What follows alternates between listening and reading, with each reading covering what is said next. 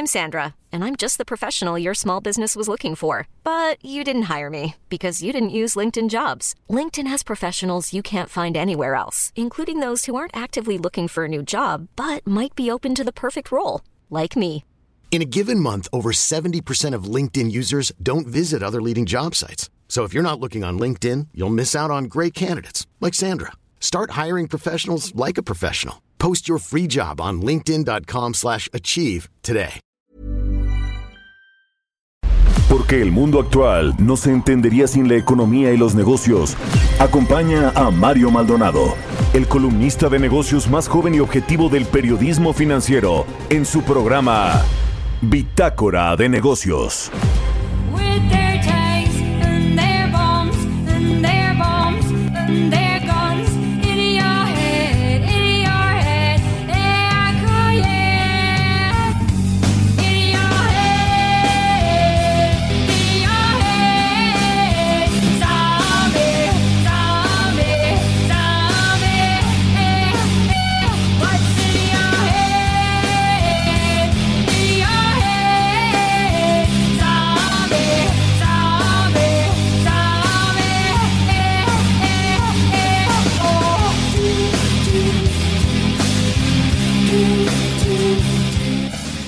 ¿Qué tal? ¿Cómo están? Muy buenos días. Bienvenidos a Bitácora de Negocios. Yo soy Mario Maldonado y como todos los días me da mucho gusto saludarlo. Hoy es jueves, jueves 29 de octubre del 2020. Se está acabando ya el mes de octubre y casi el año. También son las 6 de la mañana con 3 minutos tiempo del centro de México. Y saludo con mucho gusto a quienes nos escuchan a través de la 98.5 en la Ciudad de México, en el Valle de México, en Guadalajara, Jalisco por la 100.3 de FM y en Monterrey, Nuevo León por la 90.1 de FM. También al resto de las estaciones que nos retransmiten en otras ciudades y estados de la República Mexicana. Cada vez son más, son más estados los que se suman a la cadena de El Heraldo Radio. Y hoy, además de todo, bueno, pronto le vamos a dar la bienvenida a otra nueva estación que ya le estaré contando. Así que bueno, también a quienes nos siguen a través de la eh, a través de internet en la página heraldodemexico.com.mx. Ahí está el streaming de la cabina de El Heraldo Radio. Bueno, arrancamos este jueves como todos los días con un poco de música. Esta semana estamos escuchando las mejores canciones de Halloween de todos los tiempos, de acuerdo con el portal y la revista Time Out. Esta es pues un clásico, ¿no? De los Cranberries, se llama Zombie. Y bueno, pues vamos a eh, iniciar y a, estar- y a tener en el programa a los Cranberries. Este fue el primer sencillo de su segundo álbum que se llama No Need to Argue de este grupo irlandés de Cranberries que se publicó en el 94, 14 de septiembre de 1994. Bueno, pues vamos a entrar ahora sí a la información que hay mucho de qué hablar. Ayer se cayeron los mercados, se desplomaron ante esta nueva ola de contagios de COVID-19 en el mundo. Vamos a hablar de eso con Roberto Aguilar, como siempre, con lo más importante de los temas financieros. Trump y Biden en empate técnico rumbo a las elecciones en los estados clave. Ya nos quedan poquitos días para que se lleve a cabo esta elección de Estados Unidos. Es el próximo martes 3 de noviembre en los Estados Unidos, aunque pues ya se ha ido votando a través de internet y que bueno, pues de, cualquier forma los resultados o el primer conteo se, se deberá tener el 3 de noviembre. Eh, los precios del petróleo siguen también perdiendo. Ayer fue un mal día para estos indicadores de petróleo, incluida la mezcla mexicana, que por cierto no se ve cómo se pueda ah, llegar al promedio de 42 dólares por barril que el secretario de Hacienda Arturo Herrera fijó en el paquete económico, en los criterios de política económica, ni tampoco la producción. ¿eh? Reportó Pemex y la CFE. Vamos a entrar a ese tema al ratito con Roberto Aguilar. También vamos a platicar con Mónica Flores, ella es la directora para Latinoamérica de Manpower Group. Esta empresa pues es una de las eh, eh, eh, subcontratistas más importantes del país y en muchos lados trabaja. Y vamos a hablar de este tema del outsourcing.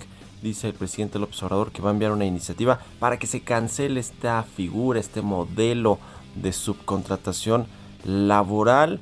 ¿Qué efectos podría tener esto para la economía mexicana, para los trabajadores formales, para eh, los impuestos, incluso la recaudación de impuestos. Vamos a hablar de eso con Mónica Flores.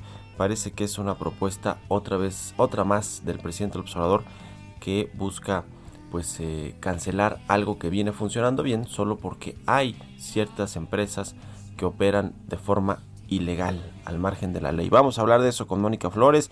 Platicaremos también con el diputado de Morena Iván Pérez Negrón sobre esta desaparición del Fondo de Salud. Tras cinco intentos, finalmente los de Morena consiguieron el objetivo de eliminar este Fondo de Salud o que pasen más bien los recursos a la tesorería del Estado mexicano.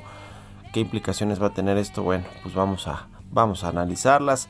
Hay muchas otras cosas que tienen que ver también con eh, la salud en México, los, los rebrotes en el país que no ceden, eh, más bien que nunca se ha acabado esta ola ¿no? de contagios, los fallecimientos. Eh, le decía que ayer reportó Pemex y CFE sus resultados trim- trimestrales a septiembre y pues les fue mal en el acumulado, sobre todo de enero a septiembre. Traen muchas pérdidas, Poncho Romo, en fin, le voy a contar al ratito de todo eso, así que acompáñenos, acompáñenos Bitácorers, quédense con nosotros aquí en Bitácora de Negocios en este jueves. Además ya es jueves, es de los mejores días de la semana, ¿no? Porque ya se acerca el fin de semana, así que todos estamos felices, tenemos una hora más de sueño, en fin, en fin, vale la pena quedarse aquí. Así que vámonos con el resumen de las noticias más importantes para arrancar este jueves con Jesús, el Chucho Espinosa.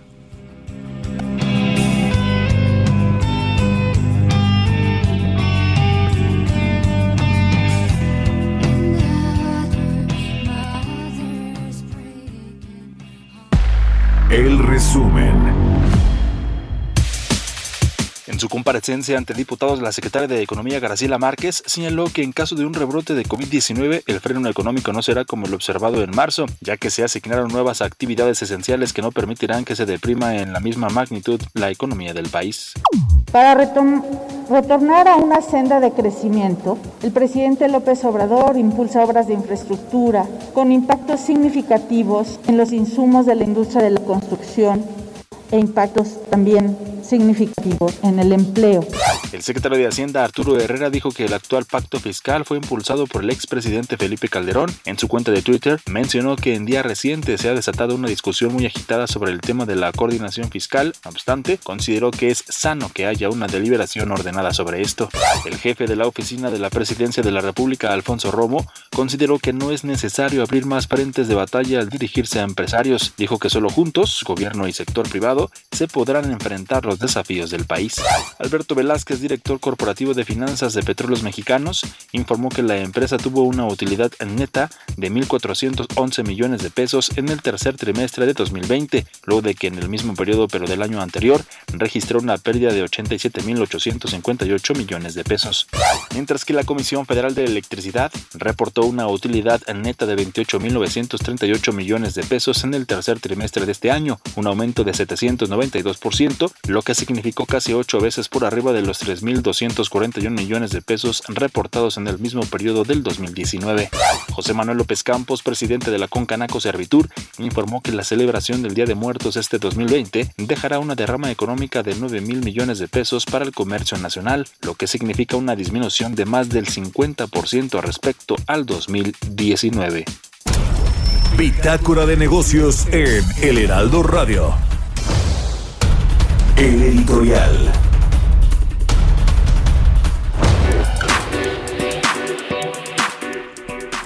Bueno, pues qué tal ayer los comentarios del jefe de la oficina de la presidencia, el enlace del presidente López Obrador con los empresarios, Alfonso Romo, quien le pide a los empresarios no abrir nuevos frentes de batalla con el presidente López Obrador, reconoce que hay un problema de comunicación y él es pues el interlocutor, ¿no? De los empresarios con el presidente y del presidente con los empresarios, pero dice, evidentemente sí hay un problema de comunicación, pero no es momento de abrir otro frente de batalla porque ya tenemos la crisis económica tan terrible que estamos padeciendo.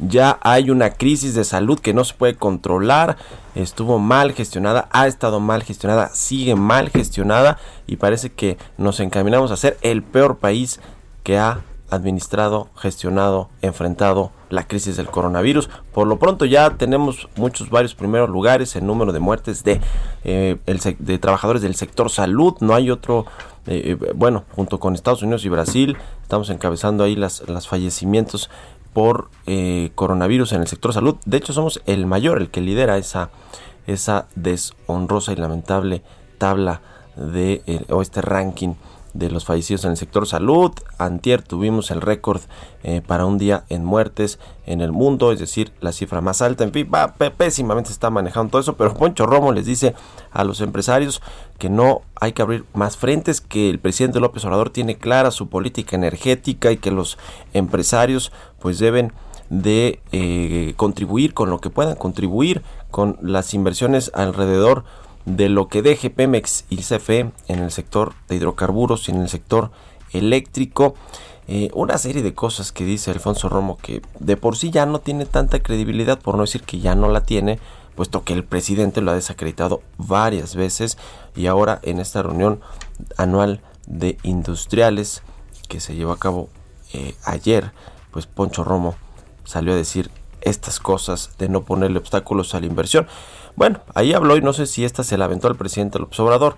Dice, poner obstáculos a la inversión es traicionar el combate a la pobreza y la historia nos los reclamará si no lo hacemos correctamente. Pues yo creo que los obstáculos que está poniendo a la inversión, pues es el gobierno, ¿no? En todos los sectores clave como el sector energético. En fin, ahí está. Alfonso Romo, el jefe de la oficina de la presidencia. ¿Usted qué opina? Escríbame a mi cuenta de Twitter, arroba Mario Mali, a la cuenta arroba Heraldo de México. Son las 6 con 13 minutos. Economía y mercados. Ya está en la cabina de El Heraldo Radio. Roberto Aguilar, ¿cómo estás, mi querido Robert? Buenos días. ¿Qué tal Mario? ¿Cómo estás? Muy buenos días. Saludos a, a ti y a todos los amigos que hacen favor de escucharnos. Pues fíjate que nos amanecemos, más para poner un poco en, eh, en contexto lo que sucedió ayer. Fíjate que los mercados perdieron cerca de 2 trillones de dólares con un alza de casi 40% en el volumen operado en la bolsa de Nueva York. Los futuros de las bolsas gringas estaban eh, pues eh, en números eh, positivos, pero se dieron la vuelta y ahora están perdiendo. El único que está ganando ligeramente es el Nasdaq. Pero luego, luego del fuerte ajuste de ayer, las bolsas europeas se recuperaban parcialmente, apoyadas por resultados corporativos positivos, aunque la incertidumbre seguía predominando en los mercados por el anuncio de nuevos confinamientos. Te decía que justamente la atención está eh, en el Banco Central Europeo, que se espera que mantenga su política monetaria sin cambio, pero que podría dar indicios del camino a seguir en su próxima reunión monetaria o incluso buscar alternativas para inyectar más dinero al bloque económico.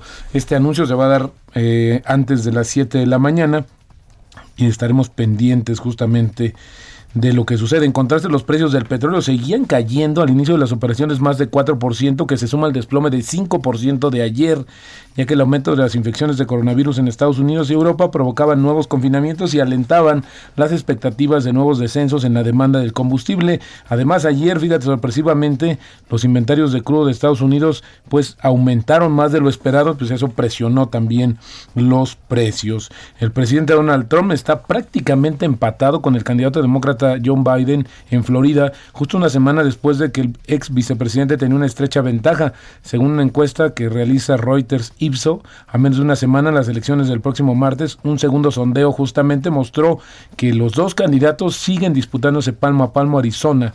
Reuters Ipso está encuestando posibles votantes de seis estados, que son Wisconsin, Pensilvania, Michigan, Carolina Norte, Florida y Arizona, que van a desempeñar un papel crucial en decidir quién gana las elecciones del próximo martes, pero como te decía, cada vez está disminuyendo la ventaja de Biden y ya podríamos hablar incluso de un empate técnico. Así es que el número tan importante, casi 50 millones de votos que ya se han emitido a través del correo de Estados Unidos, pues eh, había que ver cómo se van a contabilizar y ya el presidente dijo que era poco probable que se dieran a conocer algunos resultados, eso sí, tendencias al cierre de la jornada electoral que te decía yo el próximo martes. Y fíjate que Joe Biden, sus asesores ya pusieron un, eh, alertaron o más bien ya fijaron su posición respecto al tema de la guerra comercial con Estados Unidos, porque dice que en caso de ser elegido, eh, va a consultar inmediatamente con los principales aliados de Estados Unidos antes de tomar una decisión sobre el futuro de los aranceles impuestos a China y luego se trataría de buscar una influencia colectiva, dice así este término, para fortalecer su posición contra China. Cuando solo faltan cinco días para los comicios, los dos consejeros indicaron de justamente consejeros de John Biden que bueno pues que el punto de partida no sería repetir los errores del presidente Donald Trump que impuso aranceles a productos europeos y también canadienses y bueno hablando de China se dio bueno terminó ya esta reunión del Comité Central del, del, Partido Comunista. Fíjate que uno de los anuncios es que China logrará un desarrollo económico sostenido y saludable en 2020, desde, desde, desde, el 2021 hasta el 2025, con énfasis en una mayor calidad del crecimiento y también pues está declarando que justamente lo que van a hacer es que van a profundizar las reformas en todos los aspectos y van a permitir que las fuerzas del mercado jueguen un papel decisivo en la asignación de los recursos. Y luego también, pues, eh, la empresa Gillette reportó un aumento de 17% de sus ingresos trimestrales impulsados por la venta del antiviral Remdesivir, que como tú sabes es el primer y único tratamiento aprobado en Estados Unidos para pacientes hospitalizados con coronavirus. Sin embargo, la empresa bajó su perspectiva de ventas para todo el año y ayer también se anunció que el gobierno de Estados Unidos va a pagar hasta 1.190 millones de dólares a esta compañía Eli Lilly para acceder a casi un millón de dosis de, de su fármaco experimental de anticuerpos contra el coronavirus. Bueno, Eli Lilly, esta compañía va a comenzar la entrega de 300 mil dosis del tratamiento y le van a dar 375 millones de dólares dentro de los dos meses posteriores a recibir la autorización para el uso de emergencia justamente por parte de las autoridades de Estados Unidos. Después de ese periodo, el gobierno tiene la opción de comprar 650 mil dosis adicionales que le van a costar 812 millones de dólares. Mira Mario, y a ti también eh, que te gusta la moda, Tiffany acordó finalmente ah, con Louis Vuitton rebajar ligeramente el precio de adquisición. ¿Te acuerdas que habíamos comentado de esta sí, mega sí, sí, se había caído, ¿no? que se había caído? Bueno, pues ahora resulta que Tiffany se dio, va a ser un descuento de cerca de 425 millones de dólares y con ello, y bueno, van a eh, anular todo el tema legal, todo el litigio que habían interpuesto ambas compañías y bueno, pues en realidad ahora ya se está anunciando que esta eh, operación se va a cerrar y va a crear, eso sí, al grupo de moda y ahora de joyería más importante del mundo. Y bueno, fíjate que hay una, una frase, a ver te quiero preguntar Mario, si tú sabes o te imaginas quién la dijo. Dice aquí, si quieres comprar algo, está claro que lo que más te debe interesar es convencer al vendedor de que lo que tiene no vale mucho. Uf, pero me la ponen muy difícil. Carlos Slim, ¿quién? bueno, esa la dijo Donald Trump. Ah, Donald Fíjate, Trump. Bueno, en bueno. sus andares de empresariales la dijo Donald Trump. Y el tipo de cambio cotizando en estos momentos en 21.40.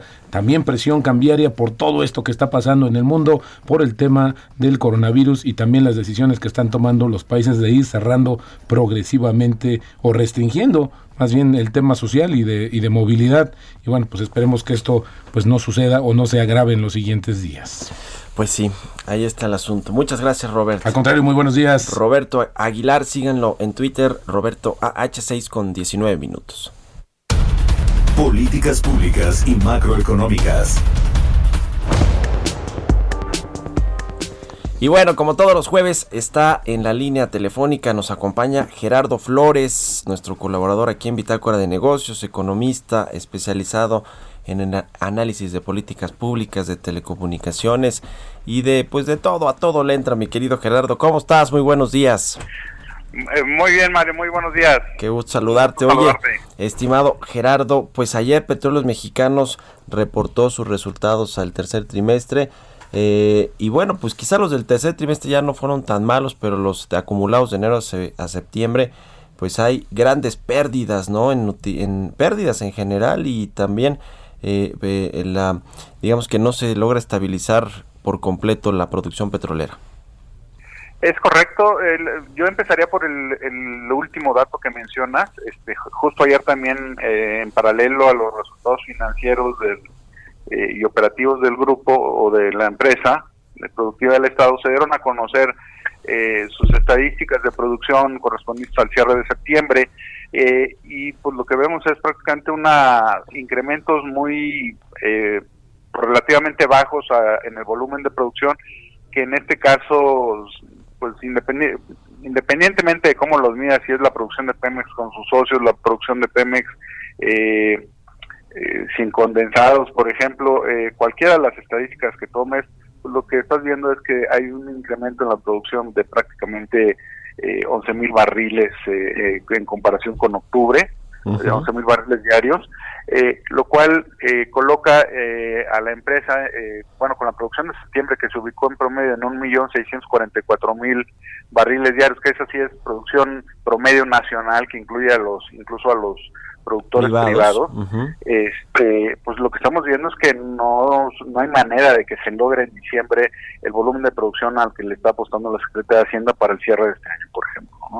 Pero también nos habla de una dificultad de la empresa para poder llevar a cabo los planes que ha venido ofreciéndole pues al propio gobierno y a la sociedad mexicana para mejorar sustantivamente eh, sus niveles de producción.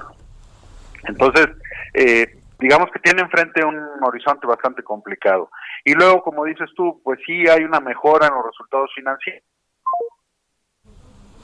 Se nos fue Gerardo Flores. eh, Gerardo Flores se nos, se nos cayó la llamada. Parece ser que hasta como que se le acabó la pila o algo así, ¿no? Pero bueno, nos está hablando de, justamente las pérdidas que eh, tuvo en el tercer trimestre Pemex, que la redujo considerablemente de lo que había sido el segundo, el segundo trimestre del año, que fue el peor porque ahí sí se vieron todos los efectos del cierre de la economía, de las actividades productivas y por lo tanto pues de el consumo de petrolíferos y de los productos terminados como las gasolinas.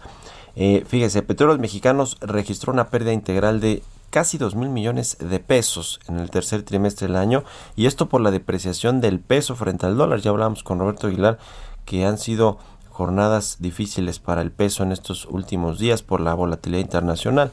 Pero eh, de enero a septiembre eh, esta eh, pérdida integral pues es bastante importante. Eh, este efecto de la, de la, del tipo de cambio no le, no le favoreció a Pemex. Ya tenemos a Gerardo. ¿Cómo estás, Gerardo? Eh, se cortó más Hola bien. ¿qué Mario, perdón. Sí, a- adelante, no- no adelante. me di cuenta que no- nos quedamos. Eh, bueno, te decía que pues este eh, la, la ganancia cambiar es algo que ahora eh, ayuda a los resultados de la empresa eh, en este trimestre eh, y bueno, pues habrá que ver cómo le va a ir hacia adelante. Lo que es un hecho es que en la parte del patrimonio de Pemex, pues cada vez se hace más grande la, la, el terreno negativo, ¿no? Este, ya se ubican alrededor de 2.5 billones de, de pesos el, lo que es el patrimonio negativo de Pemex, lo cual es una cifra pues ya creo que, que raya en lo alarmante, ¿no? Ujú. Pues sí, y el tema es que como tú dices, el, el asunto de la producción, aunque presumieron ahí un ligero ajuste al alza en el tercer trimestre, pues parece que no está lejísimos de todos los objetivos que tiene el gobierno y de los que están incluso planteados en el paquete económico del próximo año. Pues así, así los temas con Pemex. Muchas gracias, eh, mi querido Gerardo. Muy buenos días. Al contrario, Mario, muy buenos días. Un saludo para ti y todo el auditorio. Sigan a Gerardo Flores en Twitter, Gerardo Flores R. Ahí muy interesantes sus, sus textos y todo. Vamos a hacer una pausa y ya volvemos.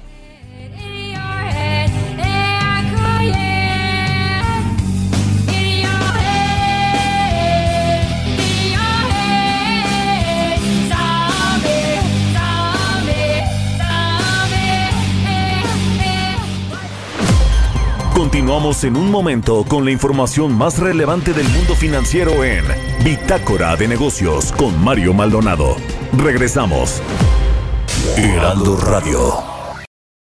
Heraldo Radio. La HCL se comparte, se ve y ahora también se escucha. Estamos de vuelta en Bitácora de Negocios con Mario Maldonado.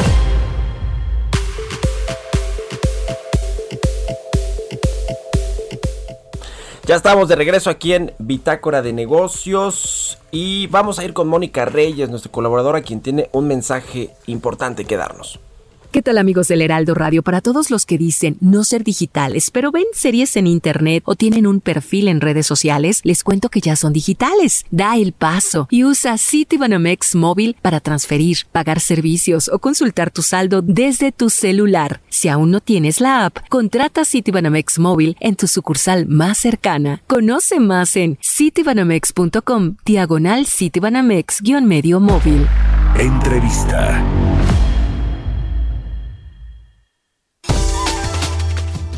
Bueno, vamos a platicar con Mónica Flores, ella es directora para Latinoamérica de Manpower Group, a quien me da gusto saludar en la línea telefónica. Mónica, muy buenos días, ¿cómo estás? Hola, ¿qué tal? Muy buenos días. Contento de estar contigo esta mañana. Gracias por tomar la llamada. Bueno, ha habido todo un eh, tema, un revuelo alrededor de esta figura del outsourcing en los últimos días por los dichos del presidente López Obrador que eh, pues quiere cancelar como tal esta figura de subcontratación laboral. Eh, eh, platícanos un poco de eh, cómo están eh, los datos del outsourcing en México. Eh, hay muchos estudios serios, importantes, como los que ha hecho el IMCO, como los que han hecho, Claro. eh, incluso creo que en la propia Secretaría del Trabajo los tienen, ¿no? Sobre el beneficio del outsourcing, bueno, ¿no? De estos esquemas que sí se aplican conforme a la ley, que sí pagan impuestos y demás. Cuéntanos, por favor, cuál es el panorama que ven, porque Manpower Group pues, es una de las principales empresas que, eh, pues, eh, eh, digamos que ayudan a otras empresas a conseguir a los, a los trabajadores y a administrar sus nóminas y demás. Mira, claro, este, creo que el concepto de outsourcing se ha eh, contaminado, porque habemos empresas que hacemos subcontratación, tercerización y outsourcing legal, Sí. y hay otras que efectivamente hacen prácticas ilegales, elusivas, evasivas y engañosas. Pero todas están en la misma canasta cuando se pone el nombre de outsourcing. Me parece que el señor presidente cuando hablaba del tema de cancelar se refería más al tema de las factureras. Él ha tenido desde hace meses un discurso que va en contra de la evasión fiscal y del abuso contra el trabajador, con lo cual coincidimos plenamente. El, el problema es ese, que se contamina el, el concepto y entonces cabemos en ese cajón empresas que hacemos las cosas de la manera adecuada. En el mundo, la industria de tercerización es legal, es muy grande y los países que más incidencia tienen como participación en la economía de la tercerización son los que más crecen económicamente, más rápido. ¿Por qué? Porque somos una herramienta para las organizaciones para flexibilizar su fuerza laboral cumpliendo con la ley. ¿A qué me refiero? Para manejar los picos de temporada, los cierres de año con los inventarios, eh, cuando tienen proyectos especiales o cuando quieren probar a un trabajador antes de dar la planta. Somos también una entrada al mundo laboral formal, y subrayo formal, para los jóvenes, para que adquieran experiencia en diferentes asignaciones, o para personas que quieren trabajar solo los fines de semana, por ejemplo. Nosotros somos una industria seria, legal, con lineamientos éticos y, por ejemplo, en la MES, que es la Asociación Mexicana de Empresas de Capital Humano, donde estamos una serie de empresas que cumplimos un código de ética, auditorías anuales por una empresa de reconocido prestigio, cumplimos con las obligaciones ante el INSS, el SAT eh, y, y todas las obligaciones patronales, pues no estamos en ese cajón de los evasores. Ahora bien, hay que tener cuidado cuando se habla de outsourcing en general, también entran ahí los insourcing. Sí. Que hay insourcing sanos, insourcing también que pues, es una figura elusiva. Y hay otras empresas que hacen la práctica que ni siquiera están registradas como empresa de tercerización. ¿Por qué? Porque están engañando y pagan como si fueran una cooperativa o un sindicato o pagan con conceptos tan locos como derechos de autor y, es, y no están registradas como empresas de tercerización.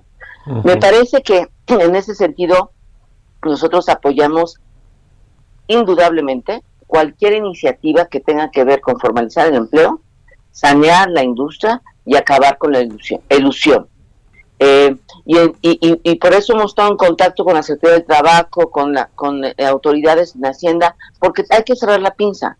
Esto no se acaba con una legislación solamente laboral. Hay que hacer inspecciones del SAT y del Seguro Social. Nosotros pagamos en AMEX, por ejemplo, más de dos mil millones de cuotas al IMSS, Sí. por ejemplo, casi mil millones al Infonavit. Eh, generamos más de 600 mil empleos en distintas modalidades, sectores y regiones del país. Entonces, me parece que va por ahí el tema. Yo estoy convencida de que hay que eliminar el ilegal y las malas prácticas de ilusión, por supuesto.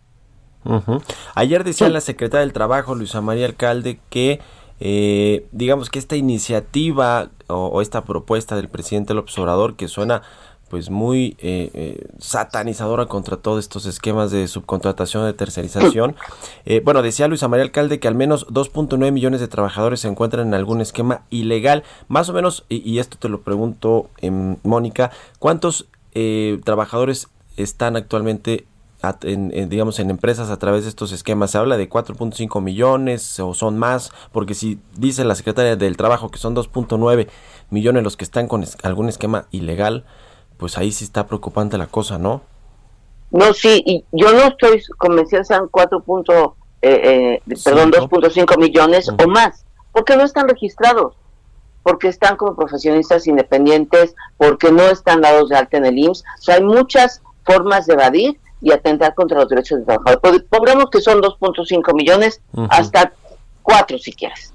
Es mucho, es mucha la gente que está eh, en peligro porque no tiene seguridad social, no tiene servicio médico, no tiene fondo de ahorro, no tiene aguinaldo, no tiene participación de utilidades eh, y hay que formalizarlos, por supuesto. ¿Cuántas están eh, en la legalidad?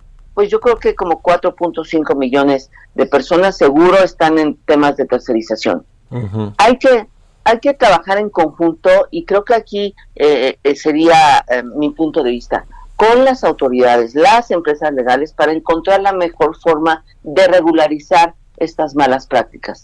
Por supuesto, y ahí no podemos estar más de acuerdo con las autoridades y con el gobierno, pero sí tenemos que también desde las empresas, o sea, estos esquemas existen porque hay alguien que les compra, claro ¿no? Si no, no existirían, no habría un Sí, mercado sí. Sí, por tenemos que también llamar a la ética empresarial, porque a veces por desconocimiento, a veces eh, un empresario puede contratar porque le sale más barato, más barato entre comillas, porque cuando este trabajador se accidenta, se incapacita, pues se da cuenta que no, no está de alta en el IMSS y tiene que pagar, o en Sí. una demanda laboral tiene que pagar, o una multa del IMSS tiene que pagar. Me Sí, parece claro. que tenemos que trabajar también en la explicación de los beneficios de trabajar con empresas serias que cumplen con la legislación y que además se rigen por estándares globales. Sí, ¿No? esta figura, como lo dices, y yo creo que lo sabe el presidente López Obrador, existe pues en prácticamente todo el mundo, en todos los países y tienen diferentes regulaciones eh, y leyes o normatividades que la rigen, pero funcionan en todos lados, ¿no? Y empresas multinacionales como Manpower, pues así, así lo, lo, lo hacen patente. A ver, este sector en México, eh, pues ya ha sido regulado desde por lo menos el 2012, ¿no? Ya ha habido ahí una serie Claro. de ajustes en el 17 con el SAT, con el IMSS, eh, eh, ya se empezaron a prevenir estas malas prácticas eh, o se comenzó a, pre- a querer prevenir malas prácticas en este ejercicio de la figura del outsourcing y luego en el año pasado con la reforma de la ley del trabajo también ahí se incluyó algunas cosas, no no tan no se fue tan a fondo. Ahora qué es qué es lo que sí se podría hacer, lo que sí valdría la pena hacer en términos de regulación eh, y de y de y de digamos meter en, o poner en cintura meter en cintura a las empresas que están utilizando esquemas ilegales qué sí deberías qué sí se debería hacer crees tú Mónica Flores Mira, yo creo que se debería hacer cumplir la ley actual, que es bastante completa y robusta. Por supuesto es perfectible, ¿eh? Este, hacerla cumplir a cabalidad, pero no va a ser suficiente, porque como te decía hace un momento, tiene que ver también con otras formas de ilusión que se disfrazan de outsourcing, pero ni siquiera están registradas como outsourcing o empresa de tercerización. Me parece que eh, debe haber una fiscalización diferente, mancuerna, INSAT y Secretaría del Trabajo sería lo ideal para acabar con las malas prácticas. Eh, esta ley que está hoy vigente es robusta, es buena, hay que cumplirla. El peligro de modificarla, o, o no, déjame quitar la palabra peligro porque se oye. Este, la desventaja que pudiera haber de modificarla es llegar a una sobreregulación ujú, que no dé flexibilidad, que es la ventaja. Eh, Ujú. Y esta sobreregulación eh, podría anquilosar un poco el crecimiento y la generación de empleo formal. Y otro punto que cabe destacar, por ejemplo, si eliminas el outsourcing, ¿qué pasa con las empresas de vigilancia? Una empresa que se dedica al comercio de cosméticos, Sí. pues no sabe cómo manejar policías o personal armado, no, no sabe entrenarlos, no sabe sacar licencias de portación de armas. O sea, el outsourcing es bueno para eh, este, sectores que están especializados, limpieza, por ejemplo, Sí, sí, sí. vigilancia, eh, el manejo de comedores. Nosotros que somos, por ejemplo, expertos en reclutamiento. La empresa que se dedica a generar sus productos, a vender, a investigar y desarrollar eh, productos innovadores, y nosotros reclutamos con eh, experiencia. Eh. Nosotros manejamos la nómina y cumplimos con los impuestos que hay que pagar, y el riesgo de trabajo y las modificaciones que marca la ley. Esas son las ventajas que tienen las empresas que nos dedicamos a esto con experiencia y especialidad. Eh, lo que creo es que el outsourcing eh, bien llevado, y aclaro, bien llevado, el legal, el, el, el digno, el que genera empleo significativo y sustentable, somos útiles para la economía del país y somos un motor para que ayude a los inversionistas y a los empresarios a generar empleo formal. Porque si la haces muy rígida, siempre habrá alguien creativo que le dé la vuelta. Y en vez de ayudar a de empleo formal, pues vamos a no ayudar. Claro. Eh, por, por último, Mónica, si se, digamos, se presenta una iniciativa en los términos que planteó el presidente, hablando en, en general sobre el outsourcing, la tercerización o la subcontratación laboral, eh, y, y, y se, y se sobreregula esta industria o de plano busca así cancelarse, lo cual pues me parece eh, que, que sería muy complicado que pudiera hacerse por los por lo menos 4.5 millones de trabajadores que están en estos esquemas de la manera formal, legal y que funcionan. Eh, ¿Qué pasaría? ¿Cuál es el peor escenario para el sector si se sobreregula o si de plano si hay una iniciativa para tratar de cancelar esta figura del outsourcing? Mira, yo creo que antes de que eso suceda, va a haber muchos diálogos, muchas propuestas, porque hay que ser propositivo en, en todos los temas, este, pero pues se perderían empleos. eh, que sería la informalidad, que es un daño para el país enorme. Se perdería recaudación fiscal, porque nosotros sí pagamos. Más bien, no hay que atacar a los que pagan, sino a los que no pagan y a los que eluden, eso sí. Claro. Eh, se perdería recaudación, eh, tendríamos más informalidad, más mexicanos sin servicio de salud, más mexicanos en la pobreza o en el subempleo, ¿no? Eh, yo creo que sí, se- ese es el escenario peor, que no lo veo, ¿eh? Este, creo que tanto las autoridades como el señor presidente tenemos, eh, y nosotros somos el mismo objetivo, crear una economía sana, formal y generar empleo, que es lo que necesita el país. Ya. Si se sobreregula, pues entonces será más complicado pues generar plazas. Y lo que necesitamos, desde nuestro punto de vista, es flexibilizar la contratación de personas de la manera adecuada, de tal forma que un empresario necesite cinco personas para generar el inventario de cierre de año. Tiene cinco personas por ese periodo. Y en muchos casos, cinco personas solo quieren trabajar en ese periodo porque son las vacaciones de la escuela. Y son estudiantes mayores de edad que quieren tener un ingreso adicional. Sí. No les interesa un trabajo de planta todos los días de 9 a 6, por ejemplo.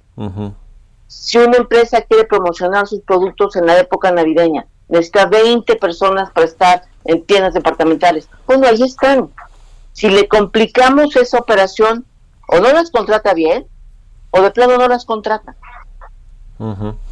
E- ese es el beneficio de, la, de hacerlo bien, Sí. tercerizar de manera adecuada. Además que invertimos nosotros en capacitación, porque nos interesa que nuestros asociados estén eh, actualizados en, en habilidades como venta o manejo de herramientas digitales y- o manejo de montacargas, en todo eso. Y yo creo que, bueno, eh, vamos a eh, impulsar el diálogo para que se regule la industria, se dignifique y se eliminen las malas prácticas, por supuesto. Pues ya lo estaremos viendo. Eh, vamos a, a revisar con cuidado lo que presente allí el Ejecutivo Federal a través de la Secretaría del Trabajo. Si se hacen otra vez estos parlamentos abiertos ahí en el Congreso, si hay, en fin, disposición del gobierno para platicarlo y sacar una propuesta que, que convenga a todos. Te agradezco mucho, Mónica Flores, directora para Latinoamérica de Manpower Group, por haber tomado nuestra entrevista y muy, muy buenos días. Gracias, buenos días. Hasta luego, 6 con 45 minutos, vamos a otra cosa. Historias empresariales. Pues ya lo platicábamos con Roberto Aguilar, esta empresa de superlujo Louis Vuitton Moet Genesis, así se llama completo, acordó un precio más bajo para adquirir a la joyería Tiffany. Y bueno, pues vamos a ver de qué se trata esta información con Giovanna Torres. El joyero estadounidense Tiffany y el gigante francés de bienes de lujo LVMH entraron en conversaciones para resolver su disputa sobre un acuerdo de adquisición por 16 mil millones de dólares. Ambas partes acordaron bajar el precio de adquisición. Los nuevos términos significarán un descuento de 425 millones de dólares para Louis Vuitton, un 3% menor al precio inicial, ya que se estará pagando 131 dólares por acción y no los 135 que se había acordado en un principio. El mes pasado, Tiffany demandó al conglomerado francés en un tribunal de Delaware, Estados Unidos, alegando que la empresa francesa había estado deliberadamente retrasando el acuerdo y que ha tratado de renegociar el pacto de manera inapropiada. La marca liderada por el multimillonario Bernard Arnold presentó en respuesta una contrademanda, alegando que la compañía estadounidense había sido mal administrada durante la pandemia de COVID-19. Tiffany reportó la semana pasada que las ventas en Estados Unidos en los meses de agosto y septiembre disminuyeron respecto al mismo periodo del año pasado, mientras que su resultado operativo mejoró un 25%, destacando que esta tendencia positiva se ha mantenido en octubre. Mientras tanto, trascendió que el probable acuerdo se cierra en enero, pero aún se espera la aprobación de los accionistas de Tiffany. Para Bitácora de Negocios, Giovanna Torres. Entrevista.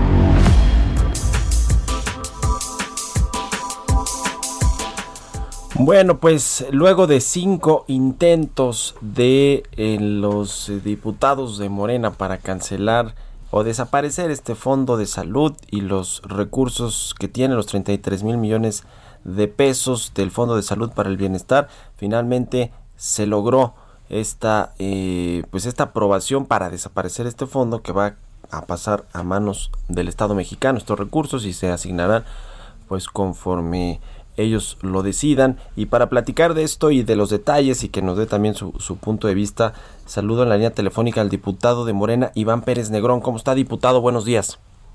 Hola, Mario. Muy buenos días a ti y a todo tu auditorio.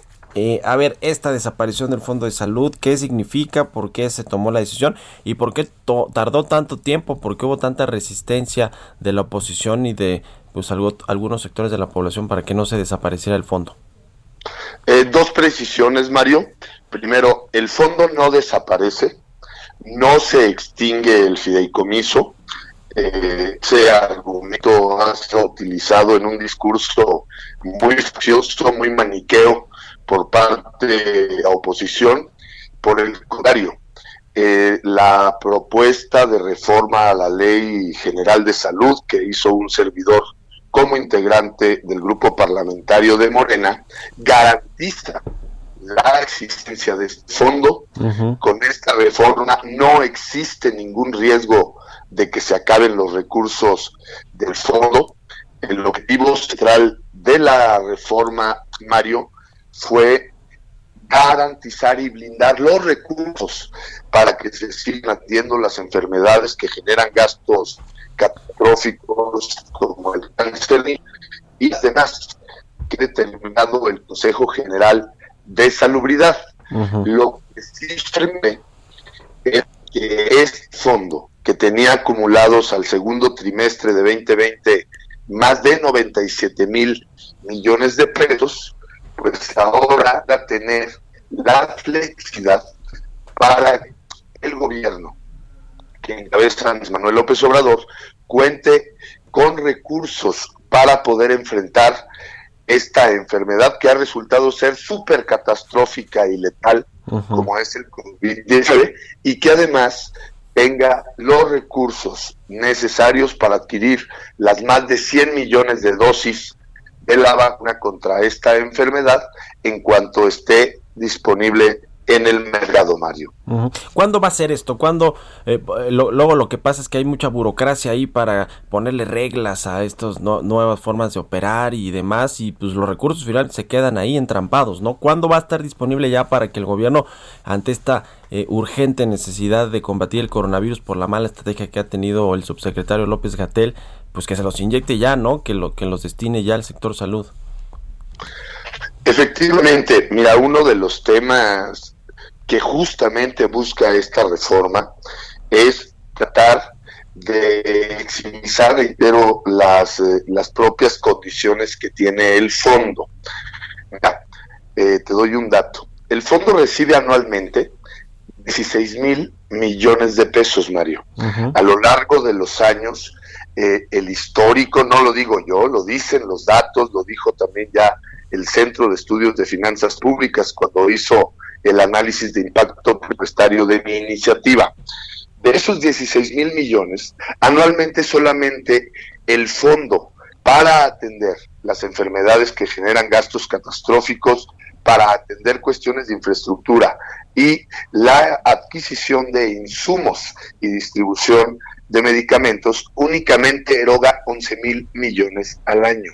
Es decir, se ha quedado un remanente de 5 mil millones anualmente que se han, se han venido acumulando en el fondo. Mentira que no se hayan estado atendiendo las necesidades de los sectores vulnerables, falso que se quiera desaparecer ese apoyo que le preocupaba tanto a las asociaciones civiles, a los académicos, a mucha gente que hoy recibe esos beneficios, porque la oposición se dedicó a mentir, se dedicó a confundir a la gente, eso queda perfectamente blindado.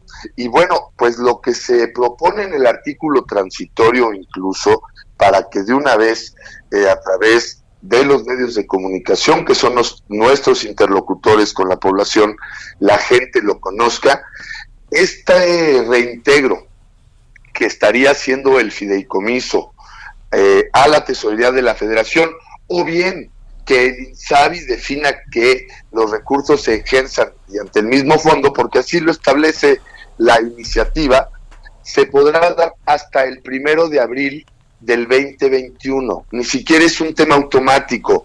La oposición ayer pataleaba y reclamaba y decía que donde se señalaba que se iba a utilizar el recurso para la vacuna. Bueno, ahí está la propia iniciativa, el artículo segundo transitorio que establece esta condición, Mario, señala que ni siquiera será, como ellos han dicho, para utilizarse en lo inmediato. Ellos argumentaban que es para llenar huecos, que se va a utilizar en gasto corriente. ¿Dónde dice eso? Sin embargo, bueno, pues nosotros estamos tranquilos con esta reforma. Repito, no existe riesgo de que se acaben los recursos del fondo. Al contrario, va a establecerse anualmente una reserva de recursos por el orden de los 32 mil millones de pesos, es decir, dos veces lo que se presupuestó para el 2020 y con esto la inferencia directa es que si se están utilizando 11 mil millones anuales,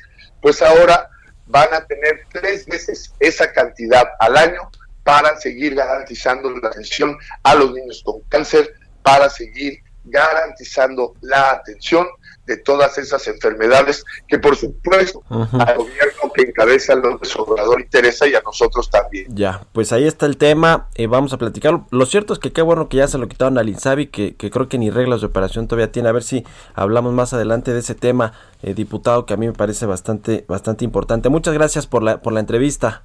Buenos días. Gracias, Mario, como siempre, al pendiente para seguir informando de manera, de manera verídica y objetiva hacia los ciudadanos. Muy buenos días. Gracias, el diputado Iván Pérez, diputado de Morena. Bueno, con esto llegamos al final de Bitácora de Negocios. Muchas gracias a todos ustedes por habernos acompañado. Quédese aquí en el Heraldo Radio con Sergio Lupita. Nosotros nos escuchamos mañana tempranito a las 6. Muy buenos días.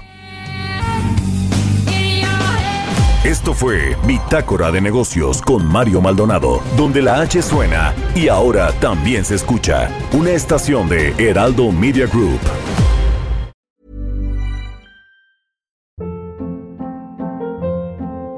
Hold up. What was that? Boring. No flavor. That was as bad as those leftovers you ate all week. Kiki Palmer here, and it's time to say hello to something fresh and guilt-free. Hello Fresh. Jazz up dinner with pecan-crusted chicken or garlic butter shrimp scampi. Now that's music to my mouth. Hello Fresh. Let's get this dinner party started. Discover all the delicious possibilities at hellofresh.com.